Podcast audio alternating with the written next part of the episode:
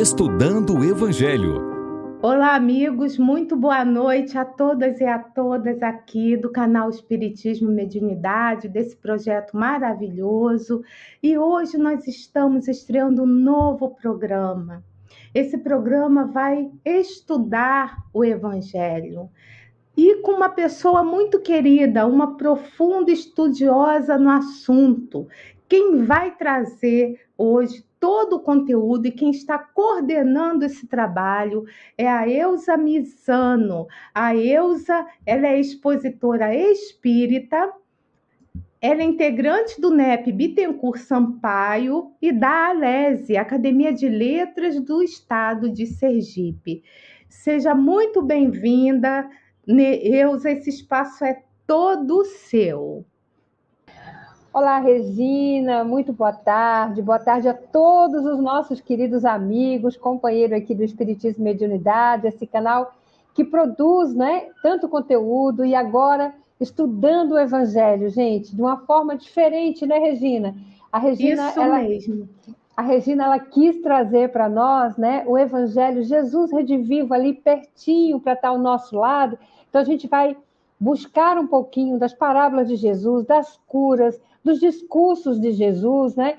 Uh, que ele aponta nos evangelhos, onde uh, nós vamos buscar é, é, focar essa atenção, buscar esse entendimento para a nossa vida, contextualizando à luz da época do Cristo, porque o Evangelho fala por si só, não é, Regina? A geografia do Evangelho, com quem Jesus conversava, se estava chovendo, se estava sol, se estava no monte, se estava no vale, tudo isso tem uma, uma conotação de interpretação espiritual, porque tem muita metáfora, gente, no Evangelho. Então, nós precisamos, através do Espiritismo, como nos diz a Regina, com essa chave, a gente vai decodificando essas passagens e trazendo para a nossa vida, porque Jesus, ele, ele fala para o espírito imortal, não é, Regina?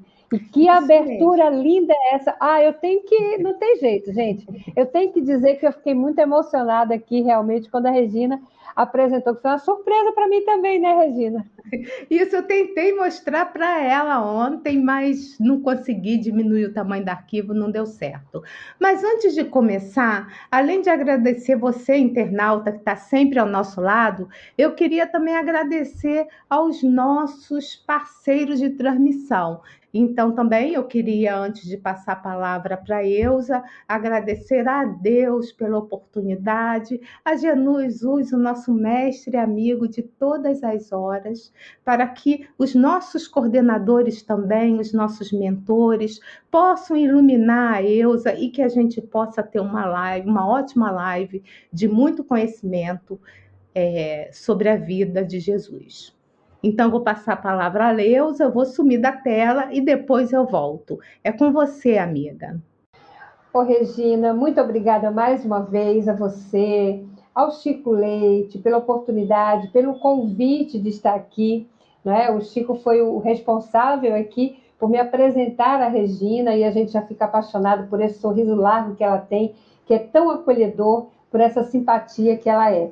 Então, muito obrigada. É mais um desafio para nós, né? E uma alegria muito grande poder servir ao Mestre Jesus ao lado de vocês. E eu já estou vendo aqui no chat, gente, tantos amigos queridos, mas eu queria falar, ó, especialmente aqui dessa amiga do coração que é a Marlene Rosa. A Marlene já nos acompanha aqui há um tempinho, né? A Marlene estuda conosco aqui no NEP, Núcleo de Estudo e Pesquisa do Evangelho, Bittencourt Sampaio.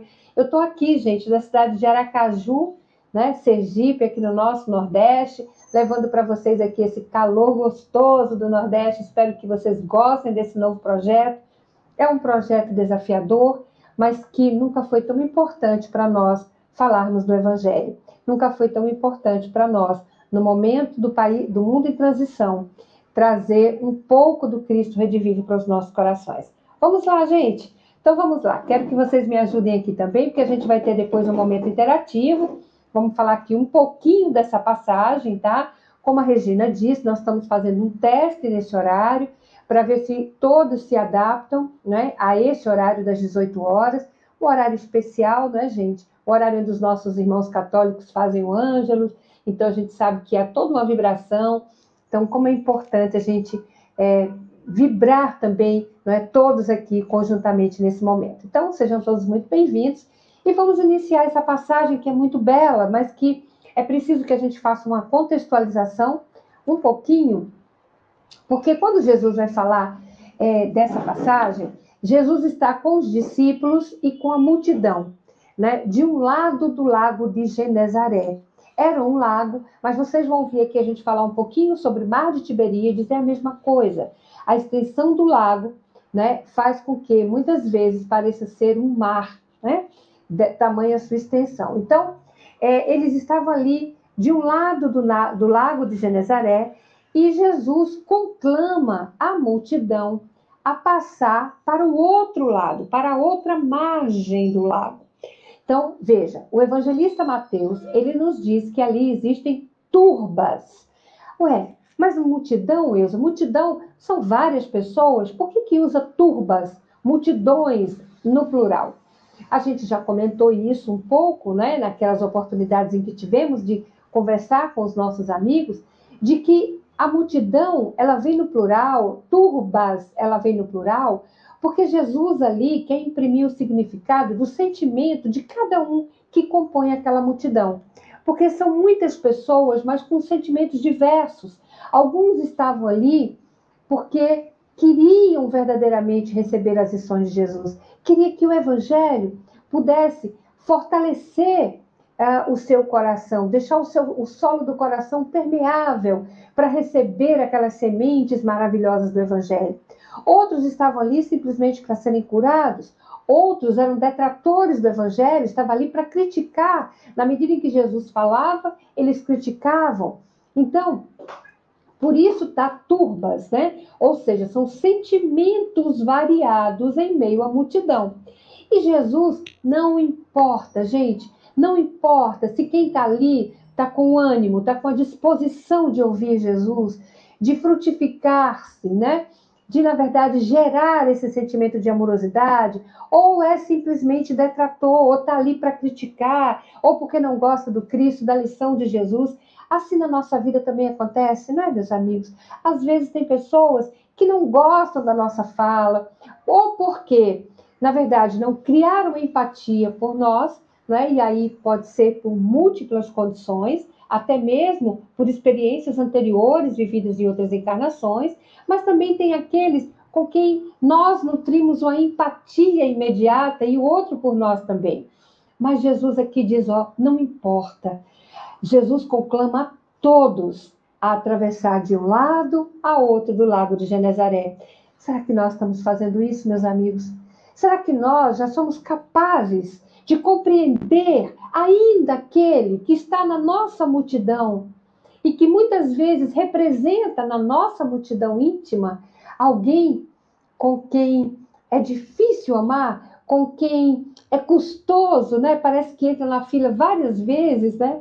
Para pedir para não ser amado, porque nutre por nós é, algumas expectativas altas demais a nosso respeito e acaba frustrando-se e com isso acaba estando ali como verdadeiro opositor daquilo que a gente fala, daquilo que a gente diz. Existe isso, né? Então, muitas vezes, a gente chama assim dos inimigos gratuitos. Eu, particularmente, não gosto de chamar assim, eu gosto de chamar de anjos despertadores, né? Porque esses são os que mais nos despertam. Mas Jesus aqui conclama a todos, embora a multidão tenha entre si também, é, é, com, com, no meio da multidão, detratores, aqueles que estejam ali para simplesmente criticar a fala do Cristo, né? Essa fala de amor, de igualdade, de fraternidade. Mesmo assim, Jesus conclama para atravessar de um lado ao outro do lago de Genezaré.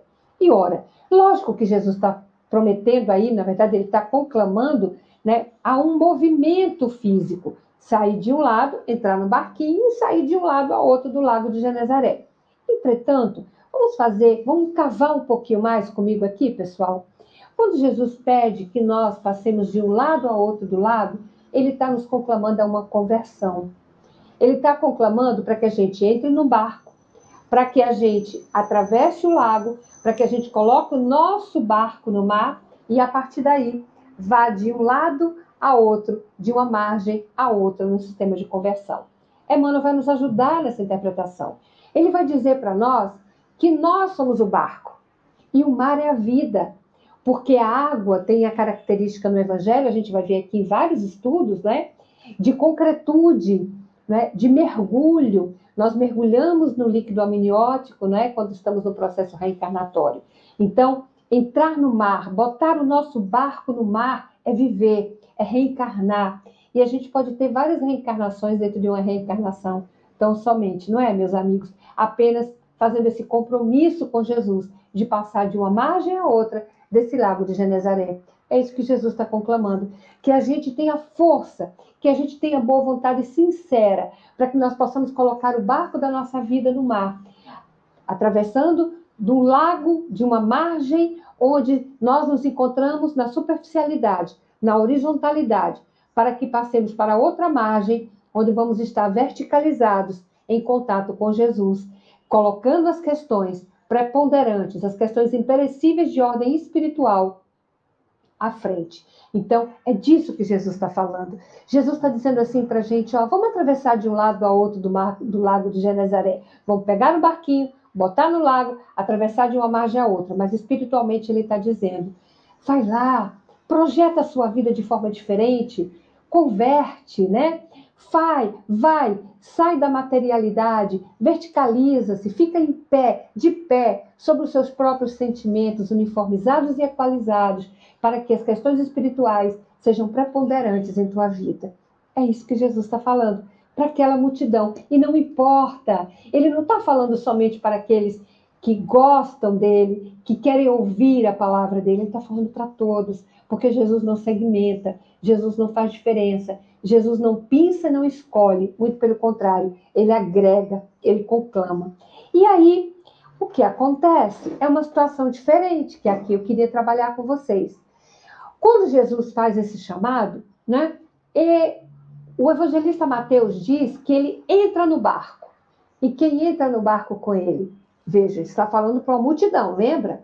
Mas quem entra no barco com ele só são os discípulos. A multidão não entra. Ou seja, nem todos aqueles que estão ali ouvindo o discurso de Jesus conseguem compreender, conseguem apreender com os sentimentos purificados e não entra no barco onde Jesus está, apenas os seus discípulos. E aqui uma dica importante na interpretação do nosso evangelho, porque quem nos diz isso também o perfeitor Emmanuel. Há uma diferença entre multidão e discipulado, como também entre discipulado e apóstolo. A gente vai ver isso muito bonito lá no Fonte Viva, né?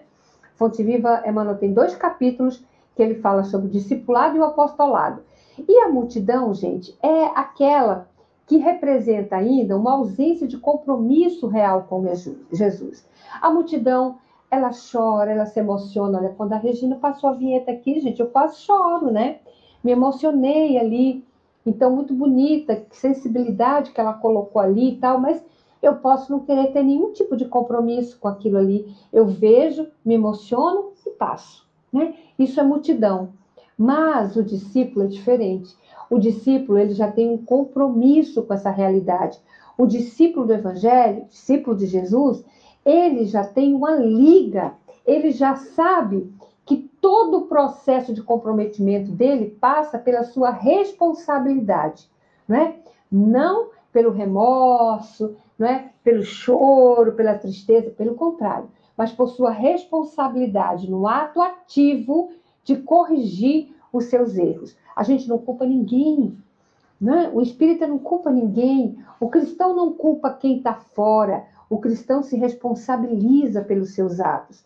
Então, por isso, somente discípulo entra no barco com Jesus. Os rabinos da época de Jesus tinham uma frase muito bonita. Ele dizia assim, ó: os seus discípulos, os discípulos devem andar tão próximos dos seus mestres, a ponto da poeira das sandálias do mestre cobrir o corpo do, do discípulo. Tamanha aproximação que eles devem manter. Então, olha como é bonito, né? Espiritualmente falando, gente, não precisa nem explicar, né? É como a gente deve andar com Jesus, né? Alinhado, alinhado a essa lei de amor. Então, nesse segmento, a gente vai observar né, que é, Jesus entra no barco e ele entra primeiro nesse barco, né? E depois só os discípulos é que vão segui-lo. A multidão fica, né? E Jesus vai senta lá no fundo do barco, no que a gente chama da popa, né? Fica lá sentadinho, os discípulos entram, o barco sai para outra margem e aí, gente, cai uma grande tempestade, mas uma tempestade enorme e uma onda absurda, quase que tenta virar o barco. Quando os discípulos veem aquilo, eles ficam ansiosos, inquietos. Jesus dorme no fundo do barco. Os discípulos se aproximam de Jesus. Olha como é que o evangelista fala. Os discípulos se aproximam de Jesus, desperta Jesus. Jesus verticaliza-se, levanta e acalma. Pergunta primeiro: por que vocês estão inquietos, homens de pouca fé? Né? E aí acalma a tempestade. E todos ficam maravilhados e a se perguntar: ué, mas que homem é esse que até os ventos obedecem, né? As intempéries climáticas obedecem a ele. Então, aqui, gente, tem um conteúdo espiritual profundo para nós. Profundo, né? Primeiro, quem nós somos? Quem nós somos? Somos multidões? Somos discípulos, né? Aonde nós estamos no caminho de Damasco? Estamos muito à frente ainda de chegar nas portas de Damasco para esse encontro com Jesus? Já estamos às portas? Já passamos das portas de Damasco? Aonde nós estamos? Quem somos nós? Essa pergunta a gente deve fazer, gente, sempre a nós mesmos. Como nos diz Santo Agostinho, né? Na identificação dos nossos sentimentos. Na praia, no lugar calmo, como na parábola das redes, né? A gente vai lá e faz essa pergunta todos os dias. Sabe por quê? Porque às vezes a gente pode dizer assim, não, mas eu já sou discípulo mas às vezes a gente tem sentimento de multidão. Não é verdade? Então, veja, e não tem problema, não é? Tá tudo certo, estamos no mundo de transição, estamos atravessando o Lago de Genezaré, estamos tentando fazer essa conversão de uma margem à outra ainda, gente. Não chegamos na outra ponta. Isso fica muito claro quando no livro Boa Nova, Humberto de Campos vai falar sobre a negação de Pedro. Né? Ele vai dizer que Pedro após negar Jesus, ele diz de uma forma muito bonita, Humberto de Campos, psicografia de Chico Xavier, ele vai dizer que o coração de Pedro esfria, né? E ele se mistura no pátio com a multidão. Primeiro ele seguia Jesus de longe, ele e João, né? E após negar Jesus, o coração dele esfria e ele se mistura no pátio com a multidão. Ou seja, o sentimento de Pedro já era de discípulo. Jesus dormia na casinha de Simão Pedro em Cafarnaum 24 horas, três anos com Jesus. Não tinha como não ser discípulo, né? Mas, mesmo assim, o coração dele momentaneamente esfriou e ele foi, passou a ter sentimento de multidão. Vê como é bonito? Quando a gente pega. Olha, uma coisa é a gente fazer a leitura do texto despretensiosamente, como se estivéssemos ali lendo um romance ou um make-off do Evangelho. Outra coisa é estudarmos o texto, extraindo as preciosidades. Então, é isso que a gente vai ver aqui, pessoal, tá? É isso que a gente vai conversar aqui, né? Todas as quintas-feiras, né? Não sabemos ainda o horário, não sabemos se vai ficar nas as quintas-feiras, vai depender de vocês aí, né? Do que, que a gente vai conseguir formatar com vocês juntinhos aqui. Bom, então vamos lá. Que somos? Multidão ou discipulado? Entramos no barco com Jesus? Então, se dissemos assim, não, eu já me responsabilizo, eu já compreendo que não existe ninguém fora de mim que vá poder ser responsável e a quem eu vou apontar como responsável pelos meus vícios, pelos meus erros, pelas minhas quedas. Eu sou responsável por isso. Então, eu devo levantar-me, verticalizar-me e a partir daí sair de uma margem à outra com Jesus. Isso é que é bonito, a gente não vai sozinho. Porque quando a gente entra no barco, quando a gente se predispõe a fazer essa travessia, quem está lá esperando por nós? O Cristo. O Cristo de Deus, que já se posicionou no barco. E aí vocês vão dizer assim: por que, que ele foi para a popa? Por que, que ele foi para o fundo do barco, né? Ora, ele foi para o fundo do barco, gente, porque a popa é o lugar mais importante do barco, porque é onde está o leme. E o leme aquela peça pequenininha, é o condutor da direção do barco. Então vamos lá. Se eu me decido, se eu tomo a decisão, se pela minha missão evolutiva eu passo a querer atravessar de um lado a outro do Lago de Genezaré, atravessar da materialidade para a preponderância da espiritualidade em mim, e decido, né? Decido reencarnar, decido entrar nesse barco, decido fazer essa conversão, né? É preciso e eu tenho que ter a certeza de que Jesus está nesse barco e está no leme, gente, e está conduzindo. Por que, que a gente não deixa Jesus conduzir o barco da nossa vida? Por que, que a gente, no momento da tempestade, vocês podem até dizer assim, mas por que então a tempestade? Eu decidi entrar no barco. Jesus está no barco. Para que a tempestade? Sabe por quê? Porque a gente deixa Jesus dormir no barco da nossa vida. Isso mesmo. Mateus nos diz que quando chega a tempestade, quando chega aquela grande onda capaz de virar o barco, Jesus está dormindo. E ele dorme por quê, gente? Simbolicamente, nós deixamos Jesus dormir no barco da nossa vida. Com as nossas ações equivocadas, com os nossos mal traçados caminhos através dos equívocos, quando nós tomamos as nossas decisões utilizando o livre-arbítrio, ainda pela nossa infantilidade espiritual, né? E pouca maturidade espiritual. Nós ainda estamos agora vivendo uma época de madureza, né? Mas muitos corações ainda permanecem nessa infantilidade. Não é à toa que ainda temos tantos problemas, tantos dissabores, tantas fal tanta falta de compreensão, de entendimento, de empatia, de compaixão pelo outro, né? Então, nesse segmento, quando nós nos decidimos a ser discípulos de Jesus e entramos no barco da vida, né? Nós não podemos deixar Jesus adormecer no barco da nossa vida. Tomamos a decisão mais importante, que é entrarmos no barco. Por isso, na hora que os discípulos vão se aproximar de Jesus e despertá-lo, Jesus diz assim: homens de pouca fé. Jesus não diz assim, homens de nenhuma fé, né? Porque alguma fé nós temos, porque decidimos entrar no barco e decidimos de uma forma. Olha que bonito isso aqui que eu vou falar para vocês. Vê se vocês também sentem assim. Quando a gente decide entrar no barco, quando aqueles pescadores, aqueles discípulos de Jesus, decidiram entrar no barco, eles sabiam, porque todos eram pescadores, né? A grande maioria, eles, decidi, eles sabiam que no lago de Genezaré era comum ter tempestade. Eles eram pescadores, aquilo era rotina para eles. Então eles sabiam que determinada época do ano, que determinados horários do dia, podia surgir essa tempestade, podia ter essas ondas mais altas, eles sabiam disso, eles tinham compreensão disso, mas mesmo assim seguiram no barco com Jesus.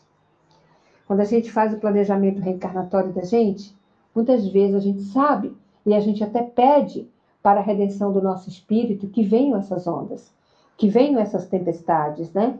Para que nós sejamos acordados, despertos, para que não entremos no sono da alma, então é isso, é disso que Jesus está falando. Só que aqui tem a conotação da nossa reencarnação, da opção por, pela reencarnação, né? Mas também de uma vida diferente nessa reencarnação. Nessa reencarnação. E quando fazemos essa opção, muitas vezes, né? Muitas vezes, quando a gente faz a opção apenas da boca para fora, da, sabe aquela oração, aquela prece que a gente faz que não passa do céu da boca, gente? Né? Então, quando a gente faz aquela opção apenas por dizer, mas não vivendo verdadeiramente o Evangelho, deixando Jesus dormir, dormitar no barco da nossa vida, não aceitando, então, é como se a gente dissesse assim, ó, pode ficar tranquila aí, porque o leme cuido eu. Do leme cuido eu. Quando a gente faz isso, o que, que acontece? É necessário que muitas vezes venham as tempestades para que a nossa consciência, então, desperte e finalmente nós façamos como os discípulos aquela época, nos aproximemos de Jesus e despertemos o Cristo interno abandonado em nós. Como diz Alta de Souza, na nossa mais alta capela. E aí, quando a gente desperta Jesus, ele então se ergue, verticaliza-se, posição de verticalidade, acalma, gente, acalma a tempestade. Ah, mas que tempestade! Não está caindo chuva. É aqui, gente. É tempestade aqui. Porque instalar o reino de Deus em nossos corações é nós vivermos na eterna primavera, no eterno sol de primavera, morninho, né? Aquele sol que não queima. Então, aquele sol morninho. Então, vivermos nesse eterno sol de primavera. Não deixar que essa, esse turbilhão externo venha a modificar o meu sol interno, né? O meu sol interno. Isso é deixar Jesus desperto em nossos corações. Então, Jesus vai dizer isso. E quando a gente vai para o Evangelho segundo o Espiritismo, quando a espiritualidade vai falar de fé, ela vai falar justamente que a fé verdadeira ela é calma, ela não é inquieta. Porque se esses discípulos, se nós tivéssemos a fé verdadeira, não nos inquietaríamos diante das tempestades, mas aprenderíamos com essas lições. É lógico, é lógico que às vezes sofremos, é lógico que às vezes choramos, é lógico que às vezes essa tempestade é dura demais, parece aparentemente insuportável, mas lembremos sempre que Deus dá o vinho de acordo com o odre de cada um. Então, se chegou a tempestade, se chegou aquela onda diante do nosso barco, é porque nós temos condição absoluta de suportar. Agora, precisamos entender, se vamos entrar, como nos diz Emmanuel, na noite da rebeldia e da ignorância, esmurrando o mundo, responsabilizando tudo e a todos, né? E não tomando conhecimento de que é necessário adotarmos e segurarmos e tomarmos novamente a rédea das nossas vidas para termos a verdadeira compreensão do nosso espaço e da nossa responsabilidade diante daquela tempestade.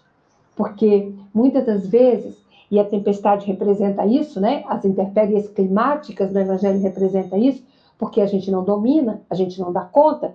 Algumas situações vêm porque nós efetivamente damos causas a ela. Muitas causas, a maioria das causas das nossas aflições atuais é porque nós damos causas a elas. Mas outras não. Outras, elas chegam, se apresentam como essas intempéries climáticas, para que nós sejamos sacudidos nas nossas fibras, né? Gibran tem um poema muito bonito sobre o amor, onde ele diz isso, né? O amor sacode, o amor tira os nossos pés do chão, né? Faz com que a gente é, entre nessa luta íntima, nessa luta interna de regeneração, para que nós possamos então deixar o nosso coração maleável, como uma massinha de modelagem, para que Jesus vá aos poucos moldando né, para a nossa missão verdadeira. E a nossa missão aqui, está lá na, na questão 132 do LE, é fazer a parte que nos cabe na obra da criação. Cada um de nós é uma engrenagem, cada um de nós é uma peça dessa grande, desse grande maquinário, dessa grande engrenagem. E Jesus conta com cada um de nós. E quando um falha, o que, que acontece? Eu sobrecarrego essa economia, a economia da vida. Porque digamos que, vamos supor, eu e Regina, nós temos uma missão, né? Aí eu não faço a minha. Aí eu vou sobrecarregar a Regina. Porque alguém vai ter que fazer essa parte. Alguém vai ter que fazer a minha parte. Se eu não faço, eu sobrecarrego Regina, porque ela vai fazer a dela e a minha. Não é? Então, não precisamos sobrecarregar a economia do mundo. É preciso que a gente desperte para essa realidade. Meus amigos, estamos diante de uma nova aurora. O mundo entra em transição. É Jesus de um lado, do lago de Genezaré, dizendo assim: vamos lá, entre no barco, né? Vamos lá, vamos atravessar. Vamos sair dessa margem da materialidade, do egoísmo, da vaidade. Né? Vamos atravessar para outra margem. Na outra margem vocês vão encontrar benevolência, vão encontrar indulgência, vão encontrar perdão, vão exercitar a caridade conforme Jesus nos exemplificou. E a partir daí, vamos entrar nesse barco sem nenhum tipo de receio. E se não deixarmos Jesus adormecer, não teremos nunca tempestade, porque Ele estará do nosso lado, aplacando as dores, conduzindo o barco da nossa vida para um caminho diverso da nuvem gigante de provocação da tempestade. Né? Ele está no leme. Então, se mantivermos os nossos olhos abertos, o nosso coração, a nossa mente iluminada pelo sol do nosso coração, né? o melhor, pela luz do nosso coração, que nós tomamos um pouquinho desse sol que é Jesus, que representa essa luz maior, não vamos temer tempestades, porque Ele estará no leme da nossa vida. é isso, meus amigos. Esse é o recadinho de hoje que nós temos aqui para vocês. Né? Agora nós vamos para um momento todo especial, momento interativo com os nossos internautas. A Regina vai passar a nossa vinheta e a gente volta então para o momento interativo. Momento de interação. Perguntas e respostas. Voltamos. Oi, Regina! De novo Voltamos. nós aqui, ó. Então, antes de colocar as perguntas, eu estava anotando as pessoas que estavam assistindo, sabe? Então, a gente tem gente de São Paulo, Rio de Janeiro, capital, Petrópolis, Duque de Caxias, Minas Gerais, Uberlândia. Então, pessoal aqui de São Paulo, né? Como eu falei. Então, assim, muita gente boa aqui assistindo, tá? É, nós temos algumas perguntas, sim, mas antes, Geusa, eu queria falar, perguntar para você, né, sobre essa questão que você botou lá no início, né, por que, que a multidão, né, nem todos seguiram Jesus, porque só alguns seguiram Jesus, né? Então, eu gostaria que você falasse mais sobre isso, né? Houve, assim, desistência por não acreditarem nele? Era medo? Como é que era? Foi isso? Na verdade, é, seguir Jesus, né? É, estar com Jesus, vivenciando com a nossa mente desper, desperta, não é fácil. E ele sempre disse isso para nós. Ele disse isso para Pedro, né? Pedro, que quereia, te levareis aonde não queiras ir. Porque estar com Jesus é acharmos esse nosso canto de responsabilidade, né? É deixarmos de culpar o outro pelos laços transversos, pelos atos transversos da nossa existência pelos nossos vícios. É descobrirmos que ainda somos pequenos e frágeis né, diante dessa realidade. Porque quando nós nos descobrimos frágeis, aí é que somos fortes. Porque na nossa fragilidade a gente consegue reconhecer, por exemplo, que nós erramos. E por isso que merecemos o perdão. Então, quando o outro erra diante de nós, nós também o perdoamos, porque nós somos o paradigma dessa fragilidade. Então, seguir com Jesus é tudo isso. Seguir com Jesus é entender que o maior é aquele que serve. Então, no mundo em que nós, infelizmente, né, e, e é, é, muito bonito os filósofos dizem isso, não é sinal de saúde estarmos adaptados ao mundo doente, e no mundo adoecido ainda, né, nós encontramos que o mundo é dos mais espertos, né?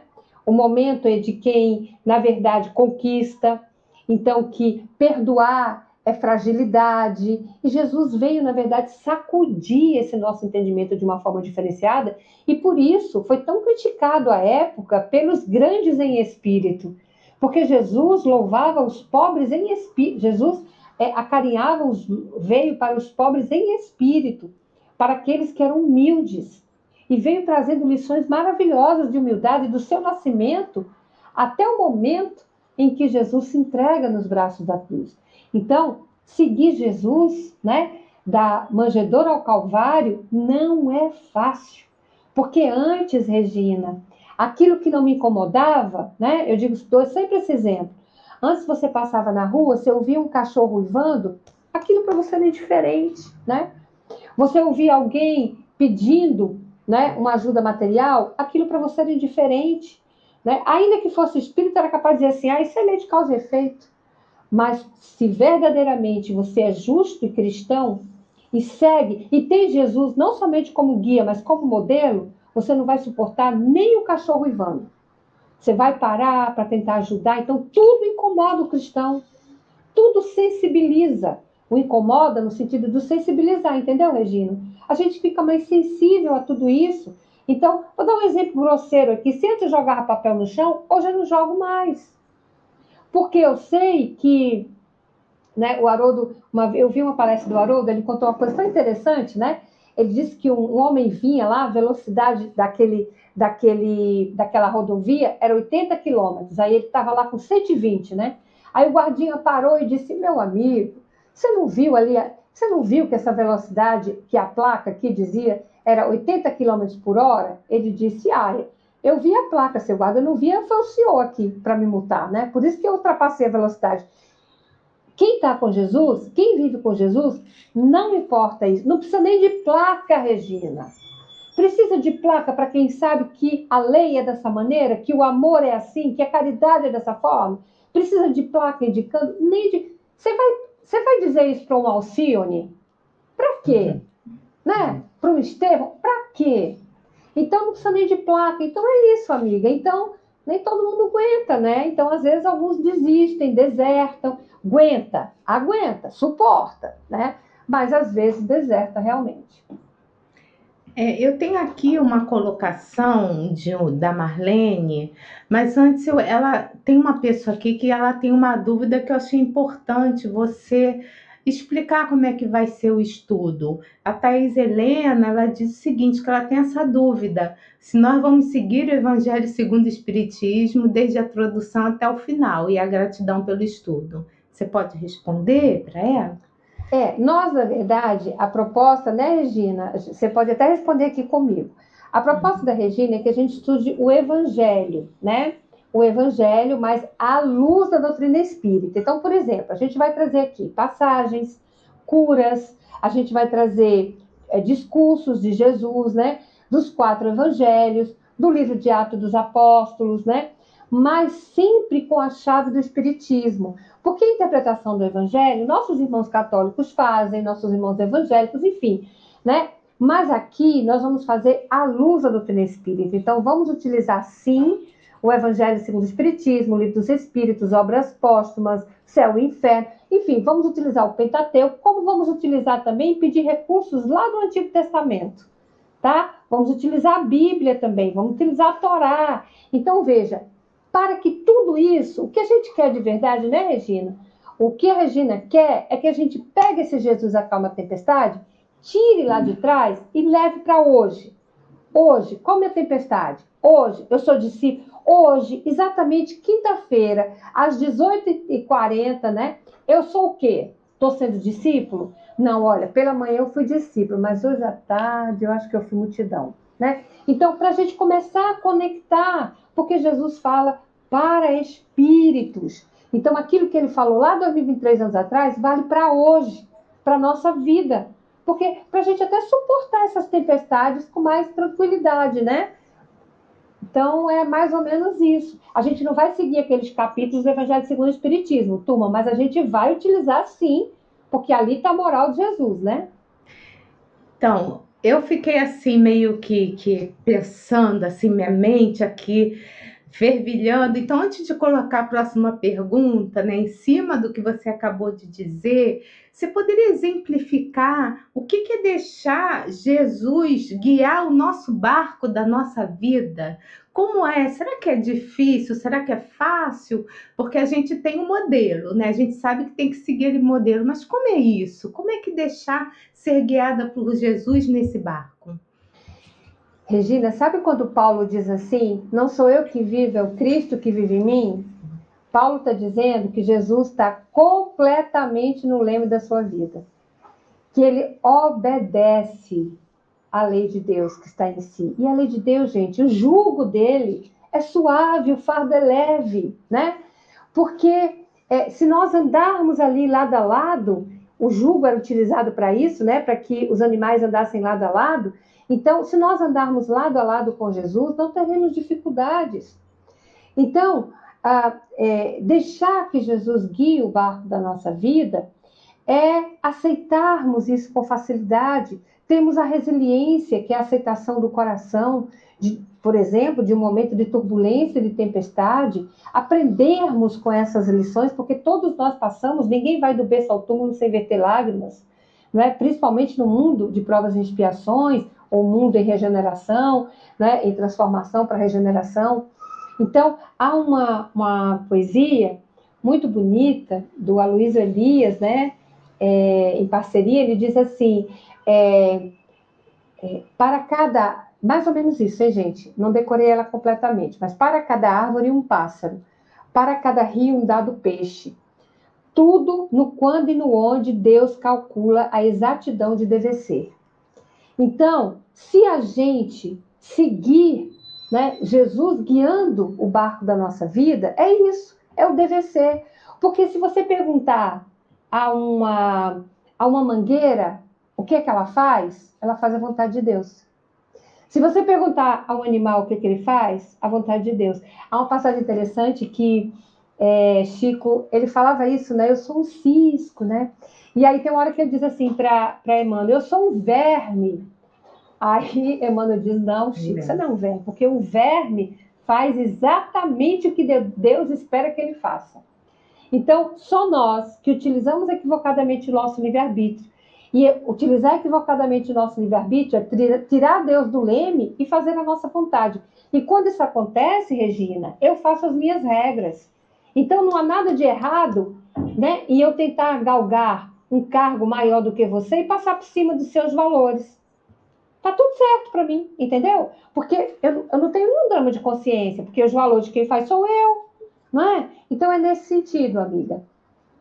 Muito boa colocação. Vou ficar refletindo de coração mesmo, eu, a noite inteira sobre o que você acabou de falar.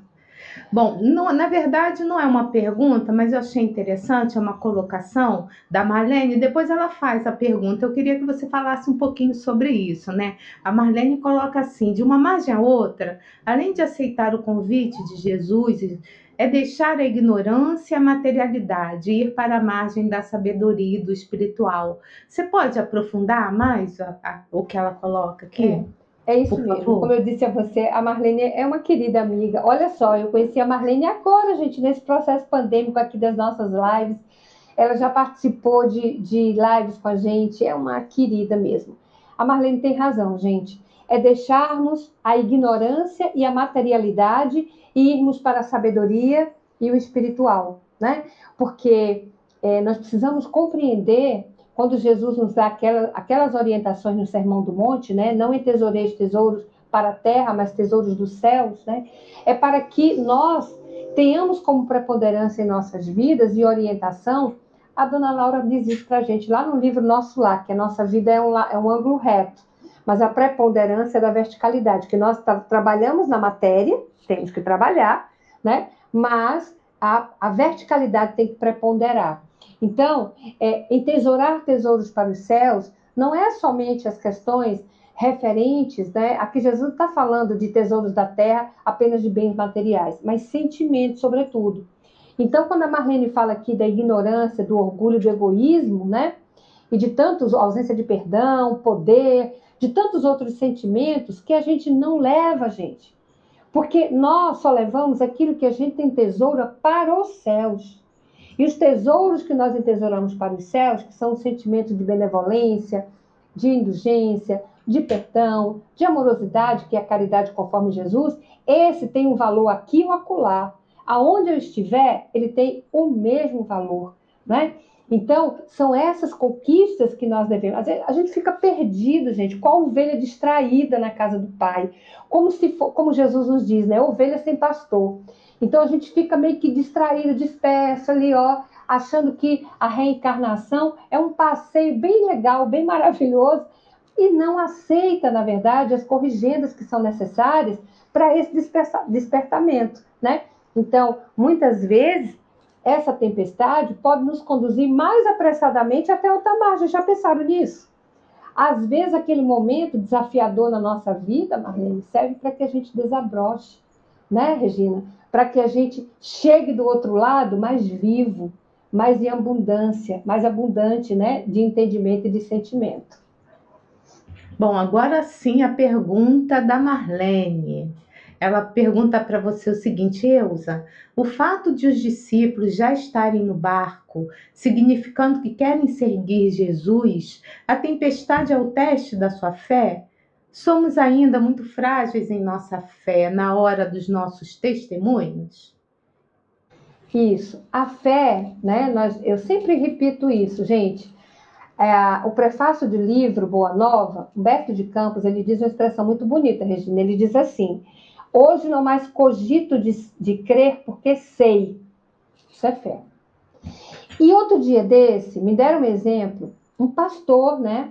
Um pastor evangélico deu um exemplo tão bonito de fé que eu preciso repetir aqui para nós, gente. Vamos pegar aqui para nós espíritas, nessa, nesse diálogo interreligioso. Ele disse assim: Ó, Regina, se a gente agradece, olha que bonito, Marlene, se a gente agradece a Deus por tudo aquilo que Deus fez por nós até aqui, isso é gratidão. Mas se a gente agradece a Deus por tudo que Ele irá fazer ainda por nós, isso é fé. Pouco importa se vem tempestade, se vem momento desafiador, obrigada Deus. Porque qual pai onde o filho pede um peixe e ele, né, e ele dá uma serpente? Jesus diz isso. Qual pai onde o filho pede um pão e ele dá uma pedra? Isso tem uma conotação, a gente vai estudar isso aqui também, né? Linda, linda. Não existe, gente. Tudo que a gente pede em oração, né? A oração é ouvida. É ouvida por Deus, né? Mas é decodificada. Porque nós recebemos aquilo que é importante para o nosso espírito. Então, muitas das vezes, como a Marlene disse, né, a tempestade é um teste para a nossa fé, para que a gente se mostre resiliente, para que a gente compreenda que Jesus está no leme. É como aquela historinha do menino, né? Que está lá no avião e o avião começa a saculejar e todo mundo socorro, meu Deus, alguém me ajude, e o menino está bem calminho. Aí alguém pergunta a ele: Você não está nervoso? Não. Ele fala: Não, meu pai é o piloto. Né? Então, assim, quando a gente tem a certeza que Jesus é o piloto do barco da nossa vida, por que, que eu vou me inquietar? O que, que pode o máximo acontecer para mim? Eu desencarnar? E daí? E daí? A vida é sem morte. A vida é sem morte, eu não sei disso. Então, fé, gente, é isso. Fé não é simplesmente acreditar. Fé é saber. Fé é a certeza. Agora, se eu não entro no barco com Jesus, eu não. Ou se entro e deixo ele adormecer no barco da minha vida, eu não tenho um relacionamento com ele. E ninguém consegue ter confiança no outro se não se relacionar com ele. Eu não posso, por exemplo, né, confiar um segredo meu à Regina se eu não tiver confiança nela. Se eu não já tiver batido um papo com a Regina, ter tido um relacionamento com ela, né, eu não vou conseguir ter esse diálogo. Então, olha como é importante isso. Então, é isso mesmo, Marlene. É um ato, muitas vezes, né, de fé e também de despertamento, né? Como está lá no livro Jesus no Lar, por Neio Lúcio, psicografia Chico Xavier, quando Jesus nos compara a uma semente que tem toda a potência da árvore, e Pedro diz assim: e quando a semente não quer germinar? Quando a semente prefere ficar lá quietinha no seio da terra? Aí Jesus diz assim: aí, Pedro, vem os grandes furacões e aguaceiros para mudar a semente do lugar e aí sim ela germinar, porque a lei é de progresso. É, em cima do que você acabou de falar sobre a fé, eu poderia dizer então que a, essa fé, acreditar realmente né, em Jesus, acreditar no propósito da vida, é, eu posso gerar essa fé em ações é uma derivação ou é uma fé só de acreditar? Ou eu acredito, mas eu também, em cima da crença, eu vou agir com determinados propósitos. É. A fé sem obra, Marlene, Emmanuel nos ensina que é inoperante. Inoperante. Não basta crer, gente, né? Sabe por quê? Quem diz isso pra gente é Jesus. Quando o doutor da lei chega para ele, Regina, e diz assim: Ah, mestre, o que é que eu preciso fazer para ter a salvação? Né? O que, que preciso fazer para eu me salvar? Aí Jesus diz assim: Ó, oh, você é um doutor da lei, vê lá o que é está escrito, né? E como tu lês também é importante, porque não é só o que está escrito, mas como você, quais são os seus sentimentos, como você interpreta o que está escrito. Tanto que ele diz assim: ah, o que está escrito eu sei, amar a Deus sobre todas as coisas, amar o próximo como a, a, a, a, a ti mesmo. Deuteronômio e Levítico. Isso aí eu sei de qual é salteado. Mas Jesus dá uma pegadinha para ele. Como tu lês? Aí ele não sabe quem é o próximo dele. Aí quando ele vai refletir, ele vai dizer: e quem é o próximo, né? Aí é bonito que Jesus diz assim: faze isso e viverá. Então, não é só acreditar, né? Não é só acreditar, mas é fazer. Então, a fé sem obra, gente, essa fé que não executa, essa fé que não trabalha, essa fé inoperante, né? ela não eleva, nos eleva espiritualmente. Então é preciso que essa fé seja diária, em demonstração, né? inclusive como nos diz André Luiz, porque nós somos letreiros vivos. Né? São Francisco dizia isso, cuida da tua vida, porque talvez ela seja o único evangelho que teu irmão irá ler. Então eu tenho essa responsabilidade, né, de montar o meu caminho e do mesmo jeito também com um pouco do meu velador alumiar o caminho do outro, né? A estrada do outro. Bom, eu tô aqui olhando o horário, mas vou botar mais uma perguntinha aqui, né? Vamos lá, vamos lá. A Tânia Silvia, eu acho que é assim que fala, né? Não é Tainá, é Tânia. Ela coloca o seguinte: nunca precisamos tanto de Jesus como agora. Por que tanta necessidade? É um momento difícil que estamos passando? Ô, Tânia, é, veja, na verdade, né, a, a, nós espíritas, nós compreendemos que estamos passando por um tempo de transição, tá? Então, esse tempo de transição é um tempo de arrumação da casa, né? É um tempo em que nós vamos colocar as coisas em ordem, porque vamos chegar no mundo de regeneração, ninguém vai chegar no mundo de regeneração pilhado, não, hein, turma? Nós vamos chegar cansados de muita luta, né? Cansados de fazer prova. Como a gente volta da escola, sabe aquela semana de prova, gente? Quando tinha semana de prova, que era a semana inteira, né? A gente chegava morto no fim de semana, louco para sextar, né? E aí então a gente chega cansado, a gente vai chegar no mundo de regeneração assim, né? Então, por que que nesse mundo de transição, nesse processo de transição, a gente precisa tanto de Jesus, né? Porque Jesus é o sol da imortalidade. Jesus é aquele que vai jogar luz na bagunça da nossa casa mental.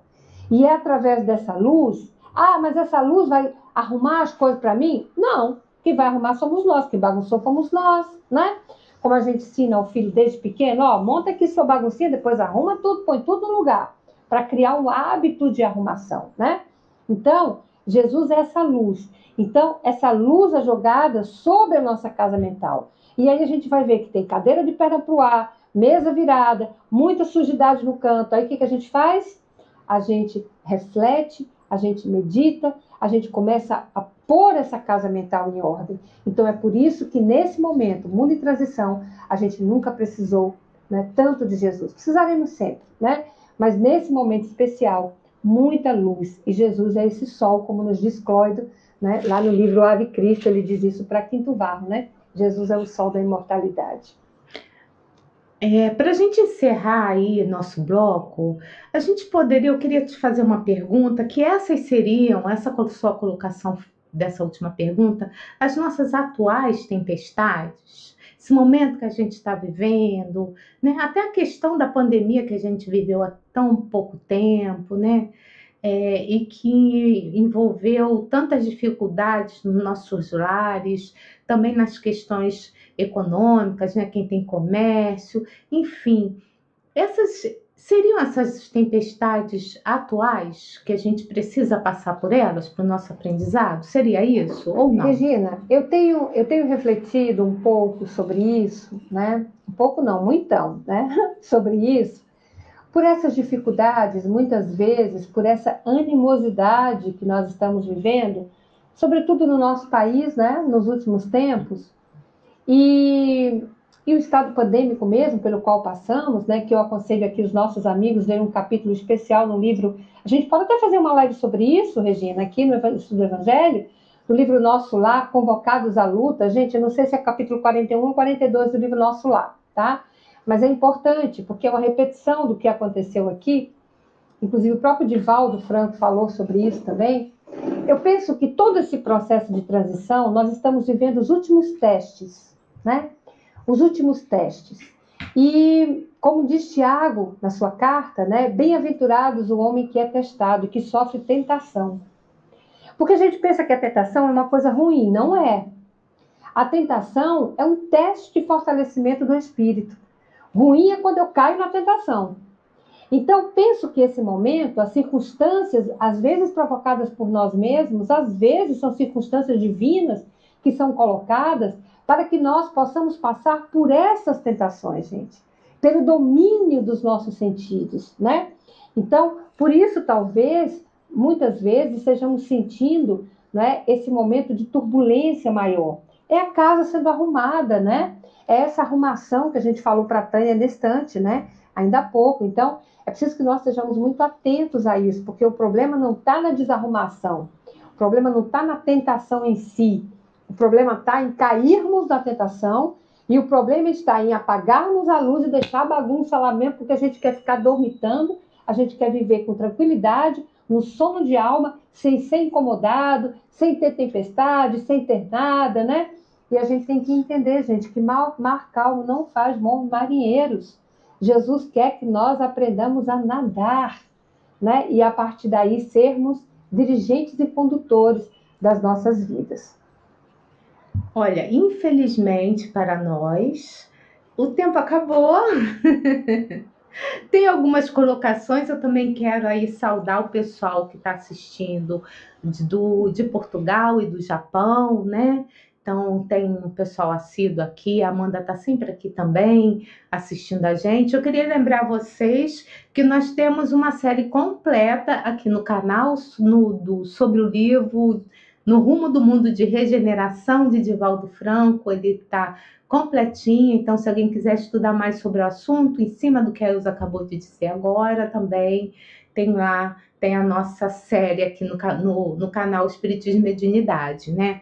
Tem aqui a Marlene dizendo para não mudar o horário, né? E tem muita gente aqui adorando o trabalho, o seu trabalho, como como a Regina e tantos outros, né? Eu também adorei, eu os adorei, sabe? Muito obrigada, assim, por aceitar o convite. Eu acho que vai ser uma jornada, assim, de, de mergulho para nós mesmos através do seu estudo. Então, eu estou muito satisfeita aí com, com essa noite de hoje, né? Então, eu vou passar aqui a palavra para a Eusa. Nós vamos estar de volta aqui na, na, na próxima quinta, ainda no mesmo horário, às 18 horas, com a série Estudando Evangelho. Eu também queria lembrar que amanhã, às 19h30, começa uma nova série, Momentos com Filomeno de Miranda. São trechos dos livros deles, né, da, da, das lições dele, de toda a obra literária que o Manuel é, é, é, ditou, né, através do Divaldo Franco, né, da psicografia do médium baiano Divaldo Franco. Então, um beijo a todos, né? Uma ótima noite. Sigamos. É com você. Eu, eu que agradeço a todos vocês, a você, Regina, por essa oportunidade, a todos os amigos internautas. Eu vou cumprimentar aqui a Nádia, a Soraya, a Marlene, a Silvia, todos vocês, gente. Gente, não dá para falar que tem muita gente aqui conosco no chat, então muito, muito obrigada por essa oportunidade. Que Jesus cada vez mais possa fortalecer os nossos corações, fortalecer o coração da Regina, né? Para que esse canal ele permaneça ativo aqui em nós e que nós possamos cada vez mais nos reunirmos, estarmos juntos nesse propósito de divulgar Jesus redivivo. Muita paz a todos, uma excelente noite para todos nós. Estude conosco. Faça parte da família Espiritismo e Mediunidade. Em Lives TV.